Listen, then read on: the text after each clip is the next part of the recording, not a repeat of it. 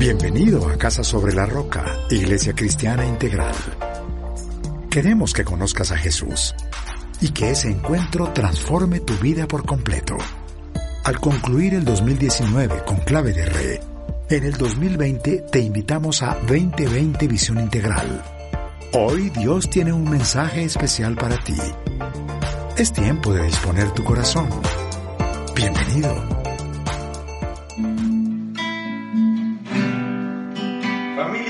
Días. Vayan conectándose y llegando. Inviten a, sus familiares que están cerca, que vengan, que Casa Roca Sabana empieza una celebración especial. Adoraremos tu santo nombre, Señor, en esta iglesia. Y sabes, en medio de la circunstancia podríamos reunirnos, Señor, a pedirte mil cosas. Sí hay necesidad en nuestro corazón. Pero permítenos, Señor, primero adorarte. A eso vinimos. Por eso estamos aquí, Señor, para adorar tu santo nombre. Y tú que estás en casa, levanta tus manos, cierra tus ojitos concéntrate en adorar al Señor. Sé que es difícil el momento. El mundo entero preocupado grita. Pero nosotros decidimos adorar al Señor.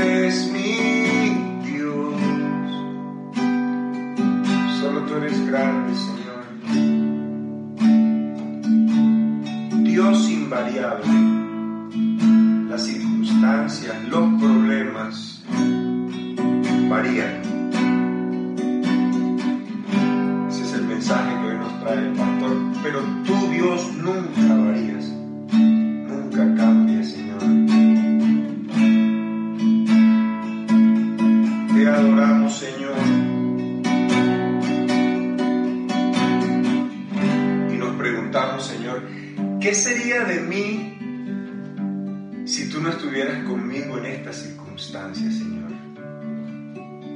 Ayer hablaba con el pastor y me decía que para nosotros los que tenemos a Cristo en el corazón, el aislamiento no es la tortura que la humanidad dice que está padeciendo. Es distinta nuestra vida si tú estás en ella, Señor.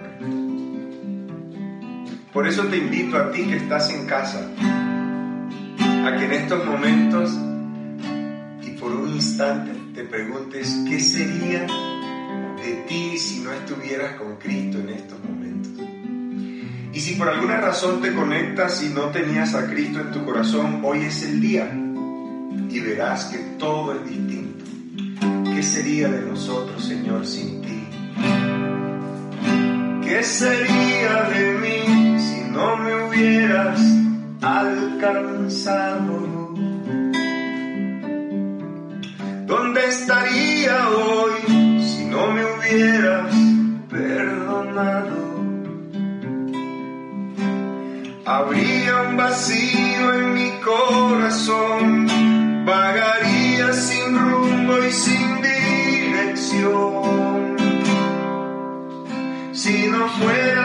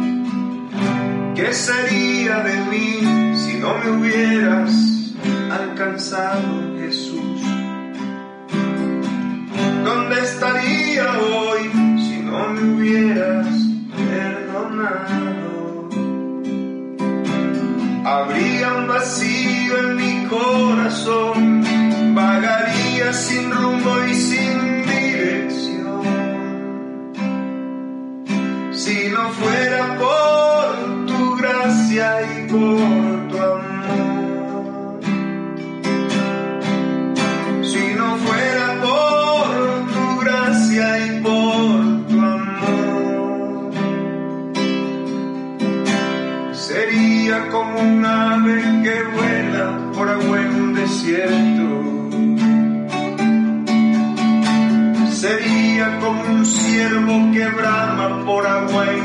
desierto.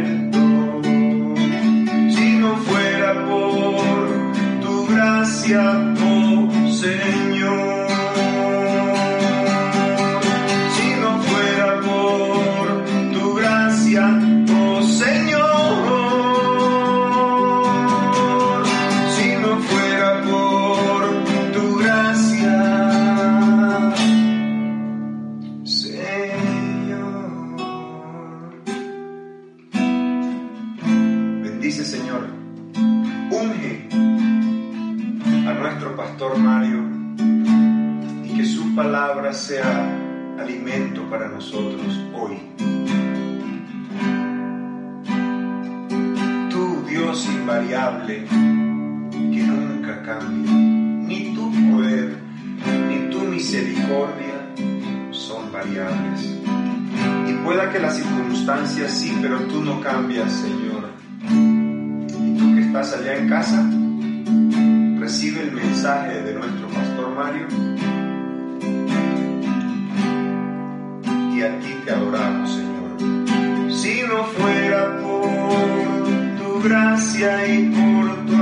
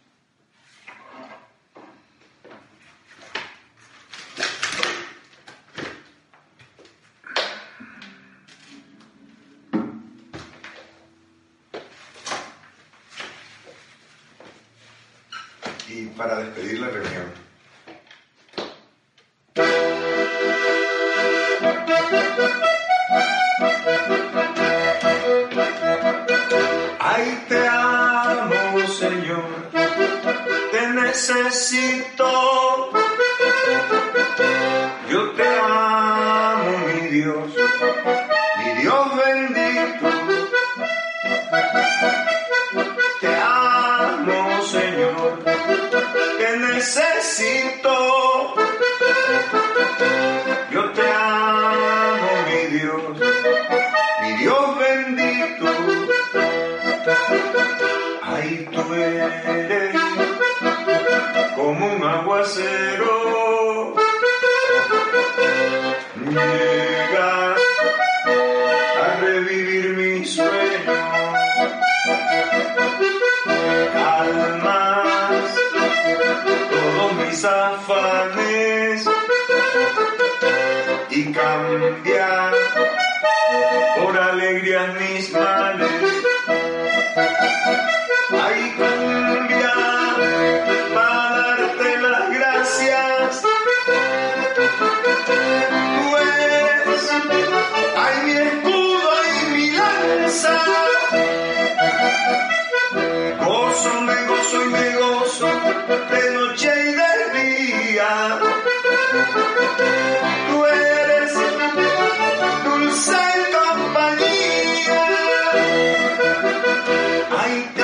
Amo, Señor, te necesito.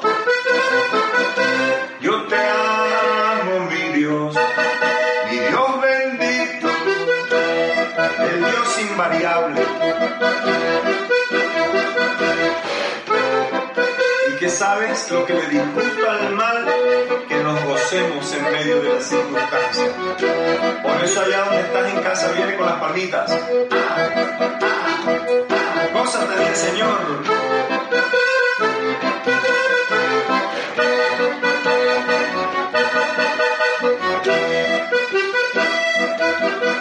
Ay Padre, Dios del universo, grande y fuerte pero tierno conmigo. Cristo, que diste tu vida, ay por mis pecados y mentiras. Ay, cumbia, para darte las gracias. Tú eres mi escudo y mi lanza. Yo me gozo, me gozo y me gozo de noche y de día. Ay, tú eres dulce compañía. Yo te amo, Señor, te necesito. Yo te amo, mi Dios, el Dios invariable, mi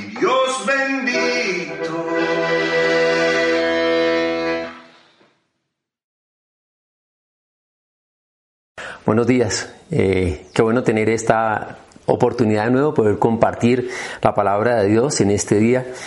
Y quiero que a su Biblia, por favor, vaya a Mateo capítulo 6 en el versículo 34. Eh, Este texto eh, está incluido entre lo que conocemos el Sermón del Monte. Eh, Es lo que llama, y me gusta mucho el pastor Darío, la Constitución Nacional del Reino de los Cielos, donde Jesús nos dejó indicado cómo hacer para vivir en esta tierra. Mateo capítulo 6, versículo 34, un texto muy conocido. Le he puesto a la predicación de hoy, las preocupaciones varían, Dios no. Antes de leer el texto, me gustaría preguntarte algo y que te hicieras ahí un cuestionamiento. ¿Cuáles son en este momento tus mayores preocupaciones? Bien, vamos a leer el texto, vamos a orar. Por lo tanto, no se angustien por el mañana, el cual tendrá sus propios afanes. Cada día tiene ya sus problemas. Señor, queremos darte gracias por esta oportunidad de poder compartir tu palabra. Oro para que esta, Señor, eh, cumpla el propósito y que tú toques cada persona que ha de verla, Señor. Gracias por lo que vas a hacer. Tú eres nuestro Dios y descansamos en ti, Señor, en el nombre de Jesús. Amén. Te preguntaba cuáles eran eh, tus preocupaciones en este momento y es uno de los problemas con los cuales más nosotros lidiamos, la preocupación. Y mira que la preocupación normalmente va a variar, era parte de lo que el Señor me estaba mostrando. ¿Cuál es la preocupación de un joven? Normalmente los jóvenes se van a preocupar eh, por la pinta, por su apariencia física, por los amigos que tienen, eh, por lo que el fin de semana van a hacer. ¿Cuál es la preocupación de un adulto? Los jóvenes. Pero también la, la, preocupación del adulto es diferente. Uno se preocupa por la economía, por la uh, salud, eh, por lo que va a pasar en el futuro. ¿Qué está pasando en este momento? En este momento estamos preocupados por cuánto va a durar esto, pero las preocupaciones van a variar. Nos preocupa si el virus va a llegar o no a nuestra casa.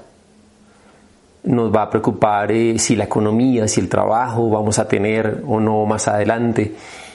Mire que la preocupación varía. Cuando uno está en vacaciones, por ejemplo, eh, en vacaciones las preocupaciones también son diferentes. Algún día estaba con unos amigos allí descansando y la conversación cuál era. De noche preguntábamos qué íbamos a desayunar. Cuando estábamos desayunando, la pregunta era qué íbamos a almorzar.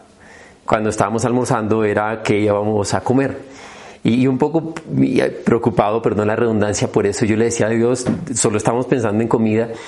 Y, y en un tiempo de reflexión Dios me dijo algo muy lindo y me dijo es que tu conversación revela tu preocupación. Tu conversación revela tu preocupación. ¿Por qué? Porque lo que abunda el corazón habla la boca. Las preocupaciones van a variar. Pero ¿cuál es la ventaja? Que Dios no. ¿Qué es la preocupación? La preocupación se le dice que es un estado ansioso en el cual yo estoy intentando controlar algo que no puedo controlar. Es intentar ocuparse de algo y por eso el, término preocupación eh, tiene dos componentes, el pre-ocuparse. Eh, me gusta mucho el ejemplo, eh, lo, he compartido, como el pre-kinder es el curso antes del kinder, el preuniversitario, el curso antes del universitario, ¿Qué sería la preocupación? El estado previo a la ocupación. Hay dos opciones. Si yo me puedo ocupar, entonces es válido la preocupación. Yo puedo decir, estoy preocupado porque tengo que ir a hacer eh, la comida, tengo que hacer un trabajo. Y ese estado mental de eh, decidir actuar en esto es la preocupación. Pero ¿qué pasa si yo no me puedo ocupar? Eh, ¿Cuánto va a durar esto? me puedo ocupar de ello. ¿Qué pasa si el dólar ha subido? Yo ni tú nos podemos preocupar de eso, porque no puedo ocuparme de ello.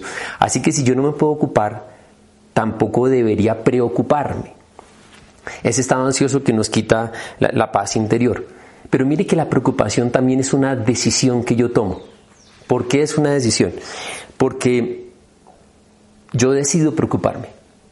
Es como es el estado previo a ocuparme es una decisión. Por eso notaremos que una persona que es irresponsable nunca está preocupada.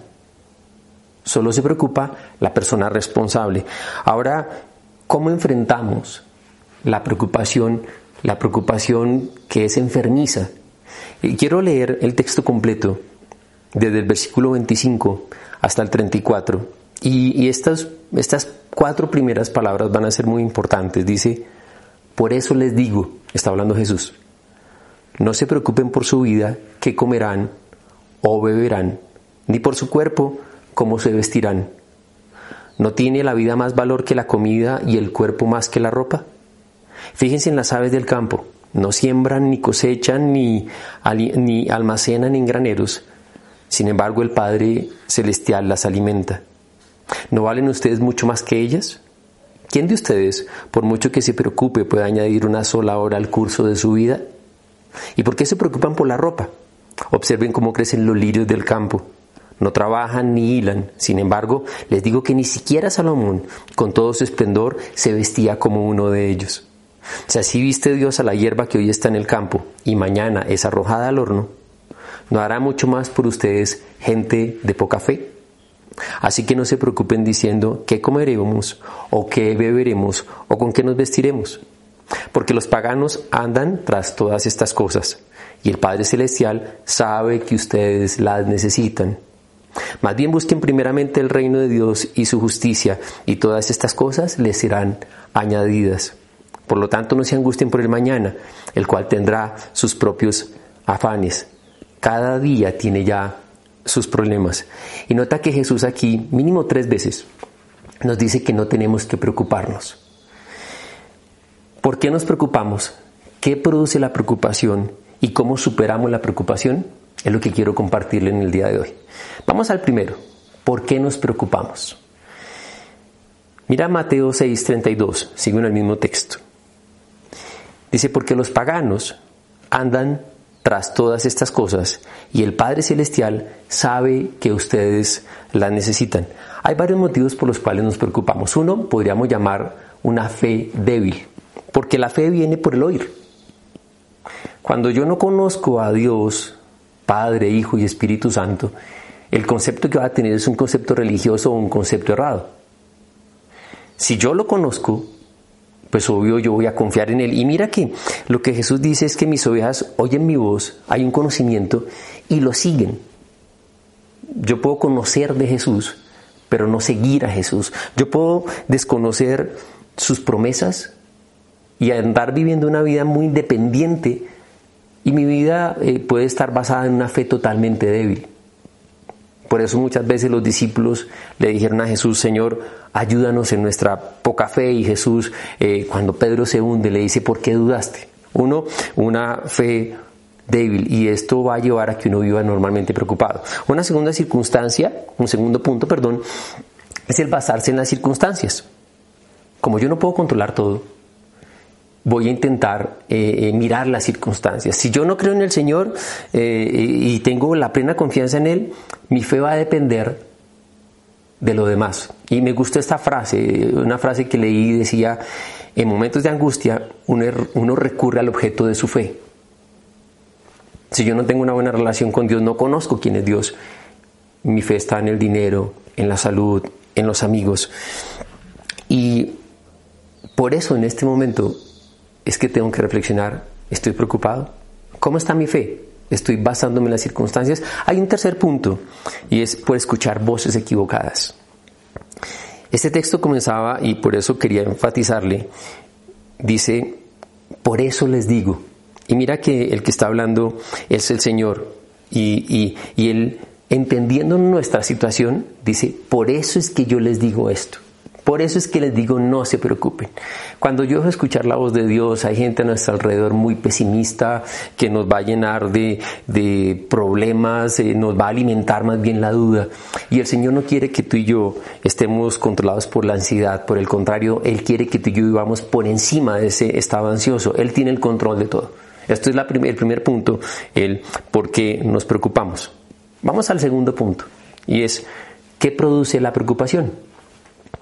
Voy a ir a Mateo, pero esta vez en el capítulo 13 y en el verso 22. Jesús viene hablando de la parábola de la semilla. Es un texto conocido donde él compara lo que hace un agricultor al sembrar la semilla. Y cuando explica una de ellas, Mateo 13, en el verso 22, dice, el que recibió la semilla que cayó entre espinos es el que oye la palabra, pero, acá viene, las preocupaciones de esta vida y el engaño de las riquezas la ahogan de modo que ésta no llega a dar fruto. ¿Qué produce la preocupación? Ah, recordamos el ejemplo de Marta y María. Marta, una mujer muy preocupada, entonces está de mal genio, ansiosa. Pero mira que acá también el Señor dice son personas que viven ahogados sin fruto y que lo que han escuchado de Dios se les pierde. Hay un proceso que es muy importante. Uno piensa, siente y hace.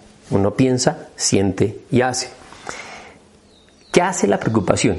La preocupación lo primero que hace es que mi mente está dividida. Uno siempre está enfocado en el tema de la preocupación.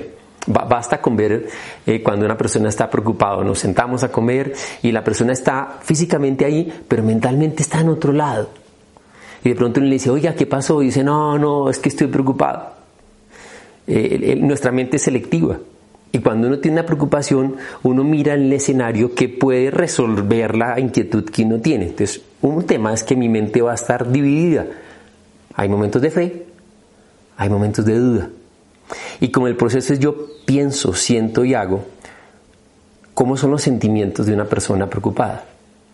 Es una persona mal geniada, inestable, se irrita fácilmente. ¿Y quiénes sufren? Las personas que lo acompañan. Y es bueno en este tiempo donde hemos estado en un aislamiento, eh, tener mucho cuidado, porque esos estados ansiosos nos van a volver irritables. Yo pienso, siento y hago, pero entonces eh, esto sigue. Mi mente está dividida, mis sentimientos son sentimientos irritables, inestabilidad. ¿Cómo se comporta la persona? ¿Cómo habla? es pesimista, es negativa, no quiere hacer nada, no quiere levantarse la cama, no se quiere bañar. Pero eso pasa algo más importante y preocupante. y es la vida espiritual. Muchas veces se deja de orar simplemente por la preocupación y eso es un, un problema. Pero hay algo grave y es que en la preocupación uno busca respuestas y allí pueden llegar eh, ofertas peligrosas. Y uno tiene que tener mucho cuidado cuando está en momentos de necesidad qué voces va a escuchar. Pasemos al tercer y último punto, creo que es el más importante y es cómo superar la preocupación. Continúo Mateo, vuelvo al capítulo 6, versículo 19 al 24. Mateo 6 del 19 al 24. Hemos visto con este tema la preocupación, primero, ¿por qué nos preocupamos? Segundo, ¿qué produce la preocupación? Y tercero, es cómo supero la preocupación. Voy a leerle dos textos. Mateo 6 del 19 al 24. No acumulen para sí tesoros en la tierra, donde la polilla y el óxido destruyen, y donde los ladrones se meten a robar más bien acumulen para sí tesoros en el cielo, donde ni la polilla ni el óxido carcomen, ni los ladrones se meten a robar. Porque donde esté tu tesoro, allí estará también tu corazón. El ojo es la lámpara del cuerpo. Por tanto, si tu visión es clara, todo tu ser disfrutará de la luz. Pero si tu visión está nublada, todo tu ser estará en, en oscuridad. Y si la luz que hay en ti es oscuridad, qué densa es esa oscuridad. Nadie puede servir a dos señores, pues menospreciará a uno o amará al otro, o querrá mucho a uno y despreciará al otro. No se puede servir a Dios y a las riquezas. Verso 33, en el mismo capítulo, Mateo 6. Dice Jesús, más bien, busquen primeramente el reino de Dios y su justicia, y todas estas cosas les serán añadidas. Es imposible uno estar preocupado y tener paz al mismo tiempo. Es imposible decir que tengo paz y estar preocupado. Es imposible decir que estando preocupado realmente tengo paz. Eh, no son compatibles. Y mira que la preocupación no encaja, no es normal en un hijo de Dios. Y lo que constantemente el Señor nos viene diciendo, sobre todo en este texto, es diciéndonos, miren las aves, Miren las flores. No están preocupadas, no están buscando empleo, no están en el psiquiatra, no están en el psicólogo. Y más bien nos dice, y no haré mucho más por ustedes y nos ubica como hijos. Y este es tal vez de los temas más importantes y es como el Señor siempre nos recuerda que Él es el que tiene el control de todo y que somos sus hijos y que Él nos ama. Yo le decía que la preocupación es una decisión. Por eso los adultos, cuando vemos a un joven que está preocupado por la pinta, por los amigos, eh, por ciertas circunstancias, uno ya de adulto ya entiende que no, no, es necesario preocuparse por eso e intentamos que ellos no se preocupen. Pero es su mundo, es su decisión. Ellos van a tener que experimentarlo. ¿Qué creemos que hace Dios con nosotros? Uno de papá con sus hijos, con los jóvenes, de pronto dicen, ay papá, que mira que se me dañó el vestido, que, que ya no puede ir a la fiesta, que el prom, no sabemos si hay prom ahora con esta circunstancia. Y uno les dice, mire, eso no es lo más importante. Como papá intento hacerle entender eso. Dios hace lo mismo con nosotros. Muchas veces nosotros estamos muy preocupados y Dios nos dice, quiero hacerles entender que eso no es lo más importante. Y, y mira que aquí hay varios puntos que uno tiene que destacar. El Señor primero me dice, no te enfoques en lo material, no es lo más importante. ¿Por qué? Porque lo material es inestable. Porque hoy tenemos, mañana no. Y me dice más bien, busca lo espiritual, busca las relaciones personales. En esta época se ha vuelto a destacar la importancia de la familia, diciendo lo único que uno tiene. Y es verdad. Y me gusta mucho que la iglesia es una familia. Y por eso es muy importante que estés vinculado a la iglesia, que busques un grupo, eh, eh, busca a través de las redes, de cómo nos movemos las iglesias para poder tener contacto, porque claro, hay una familia de sangre, pero hay una familia espiritual que es la familia de la iglesia que es muy importante. Lo material no es lo más importante. Lo segundo que el Señor me dice aquí es, no puedo tener dos señores, Dios y las riquezas. ¿Por qué? Porque si me preocupo por las riquezas voy a menospreciar a Dios.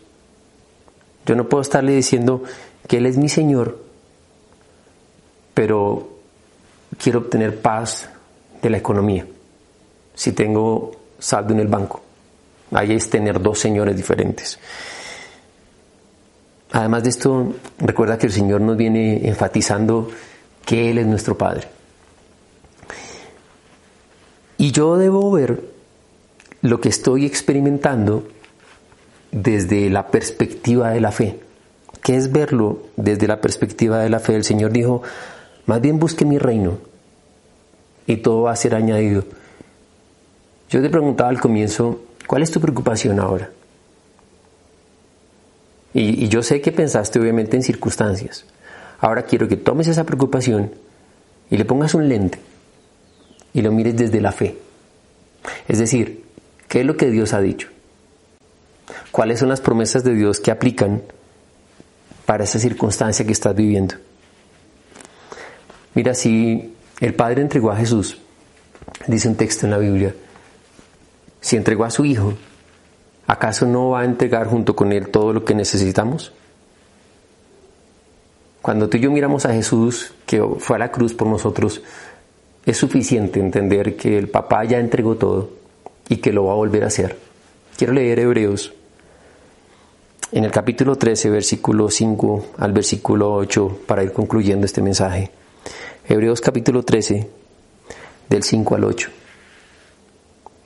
Manténganse libres del amor al dinero y conténtense con lo que tienen, porque Dios ha dicho, nunca te dejaré jamás te abandonaré. Así que podemos decir con toda confianza, el Señor es quien me ayuda, no temeré. ¿Qué me puede hacer un simple mortal? Acuérdense de sus dirigentes que les comunicaron la palabra de Dios. Consideren cuál fue el resultado de su estilo de vida e imiten su fe. Y termina versículo 8. Jesucristo es el mismo ayer y hoy y por los siglos. Y en estas madrugadas por, por el mensaje de hoy, y por eso el título. Las preocupaciones varían, pero Dios no. Porque esto es algo temporal y va a terminar. Y, pero mañana va a haber otra preocupación. Y depende de tu edad, y va a depender de la circunstancia económica, va a depender de, todo. Y, y nos podemos levantar hoy muy bien y mañana va a haber otra preocupación. Sí, las preocupaciones van a cambiar en intensidad, pero la ventaja es que Dios no. Dios siempre es el mismo. Y debo mirar todo desde la perspectiva de la fe.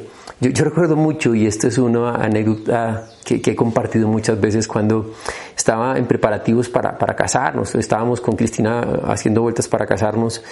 Em, quiero compartirle algo. Uno, pues yo, gracias a Dios, tenía la oportunidad de sostener el apartamento donde estaba mamá, mi hermano menor y yo.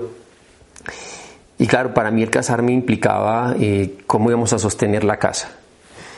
Cuando con Cristina comenzamos a hacer todo, el listado, en esa época no había eh, lluvias de sobres, yo llevo 25 años de casados, se acostumbraba a hacer una fiesta para entrega de regalos y la fiesta normal, o sea, eran dos fiestas. Y nos pusimos a hacer cuentas y la verdad es que, que no, no, no, alcanzaba, no alcanzaba.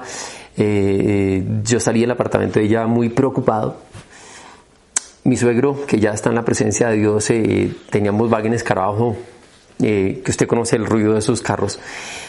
Él me lo prestó para ir a, mi, a mi, casa y, y ya puse un cassette ahí cristiano y iba pensando mucho, Señor, ¿qué vamos a hacer? No, no nos alcanza. Y comenzó a sonar una canción que para Cristina y para mí es muy importante, creo que la conoces, se llama Sendas Dios hará en, una parte de la canción, eh, quien la canta dice que Dios es el mismo que abrió el mar, el que hizo que brotara agua en el desierto. Y él pregunta, ahí en la canción dice, ¿es el mismo Dios? ¿Tú crees que Él puede hacerlo otra vez? Y para mí fue muy fuerte la pregunta de Dios diciéndome, Mario, yo no he cambiado. Hace unos años era abrir el mar, era alimentar un pueblo en el desierto. Hoy es proveer para tu matrimonio. ¿Crees que soy el mismo? Yo le decía a Dios, sí creo que eres el mismo. Para mí fue muy importante porque fue una inyección de fe. Eh, y, bueno, continuamos eh, nuestros preparativos. Eh, de pronto surgió algo. Un amigo, dos amigos y un primo de la iglesia me dijeron, oye, queremos montar una empresa. Yo quiero decirle, yo no oré. A mí no es que Dios me hubiera dicho, Mario, vuélvete empresario, además de estar trabajando. Yo me metí empresario. Y dije, no, perfecto, porque entonces yo ahora necesito más ingresos para ayudar mi casa, para casarme. Bueno, quiero decirle que tengo un récord, eh, nunca una empresa había durado tan poco. Eh, y no solo la empresa no duró, sino que yo saqué un préstamo para invertir en la empresa. Yo era el capitalista, un préstamo que me descontaban por nómina y entonces ahora sucedió algo peor. Ahora me llegaba menos plata. Yo decía, Dios, no puede ser. Mi preocupación era la plata. Y Dios comenzó a tratarme en esa área. Yo no puedo tener dos señores. Sin embargo, decidimos continuar con Cristina y no importa, Dios va a proveer. Hablamos con mis hermanos para sostener a mi, mamá y a mi hermano menor y continuamos.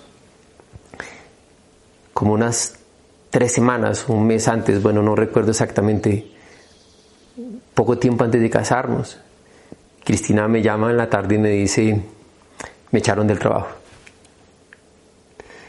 Y la primera reacción fue, me toca posponer el matrimonio. Pero es que yo recordaba lo que Dios me había dicho. Y yo había orado y ayunado mucho por un matrimonio. Y la respuesta me asombró, a Cristina también asombró, porque nosotros habíamos pensado el matrimonio, la fecha en vacaciones de ella. Y le dije, mi amor, como ya no tenemos que esperar vacaciones, casémonos antes. Ella me dijo, no, no, te estás loco. Y yo le dije, sí, yo estoy loco por ti, quiero casarme. Pero decidimos continuar. Cada vez como que se iba rebajando todo. ¿Y sabe qué fue lo lindo? Que finalmente el despido ya fue sin justa causa. Allá la indemnizaron y la plata de la indemnización nos dio para pagar el vestido, para pagar la fiesta. O sea, Dios sabía dónde iba a sacar los recursos. Y lo más lindo fue que 15 días antes del matrimonio, a mi esposa, a Cristina, la contrataron en otro sitio ganándose el doble de lo que se ganaba antes. Así es Dios. Yo llevo 20 años de pastor, he tenido la oportunidad de pastorear tres iglesias, ahora estamos pastoreando virtualmente eh, y hay momentos donde la gente dice, ¿de dónde van a sacar? ¿Qué van a hacer? Pero yo he entendido algo, es que el dueño de todo es Dios. Eh, eh, este es el cuerpo de Cristo, es su iglesia. Lo mío es obedecer simplemente. Y lo tuyo y lo mío es eso. ¿Por qué nos preocupamos? Hay gente que no se preocupa porque es irresponsable. Hay gente que no se preocupa porque tiene fe. Hay gente que vive preocupada por todo. ¿De cuál eres tú? La preocupación es una decisión, como la fe también. Las preocupaciones van a cambiar, pero Dios siempre va a ser el mismo. Y ahora que retorme, retomemos una vida normal, no quiero que tu vida normal sea la vida normal sin Cristo, porque en estos momentos de angustia pues nos hemos acercado a Él. No, la idea es que esto tiene que haber hecho un cambio en nuestra vida. Y es que definitivamente tú y yo afianzamos y fortalecemos nuestra fe. Las preocupaciones van a variar, pero Dios siempre es el mismo, no lo olvides. Él nos recuerda y nos enfatiza que es nuestro papá, que somos sus hijos y que Él tiene cuidado de nosotros. Vamos a orar. Padre, queremos darte gracias por este momento, porque tú nos vives recordando que ese eres tú, un Padre bueno que nos ama, que nosotros somos tus hijos, Señor. Tú nos has dicho que depositemos sobre ti toda ansiedad y lo que nos has dicho es que en vez de, en vez de preocuparnos, convirtamos esa preocupación en un motivo de oración. Y es lo que te quiero pedir que hagas en este momento. Esa preocupación, dice el Señor, convierte en la oración. Y la paz de Dios que sobrepasa todo entendimiento va a cuidar tu pensamiento y tu corazón. Señor, gracias. Tú nos permites tener recordatorios como una paloma, como una flor, para decirme a mí que no me preocupe. Y eres tú el que tiene el control, Señor. Así que gracias, permítenos tener paz, y vivir tranquilos eh, en esta época, Señor, bien turbulente, que con mucha, mucha turbulencia, Dios. Pero tú eres nuestro Padre bueno, Señor. En el nombre de Jesús. Amén. Sabemos que Dios llegó a tu corazón con una palabra especial. Repite en voz alta esta sencilla oración. Amado Jesús, te doy gracias. Reconozco que soy pecador, pero también reconozco que tú, Jesús, eres Dios, que te hiciste hombre, moriste y resucitaste. Te abro la puerta de mi corazón. Haz de mí la persona que tú quieres que yo sea. Te recibo ahora mismo como mi Señor y mi Salvador. En Cristo Jesús. Amén. Si acabas de hacer esta oración, la palabra de Dios dice que naciste de nuevo, que eres una nueva persona. Te invitamos a dar el siguiente paso en tu proceso. Somos una iglesia de amor y queremos acompañarte y ayudarte en esta nueva vida. Ingresa a www.casarroca.org. Conéctate, crece, sirve. Seguimos en contacto.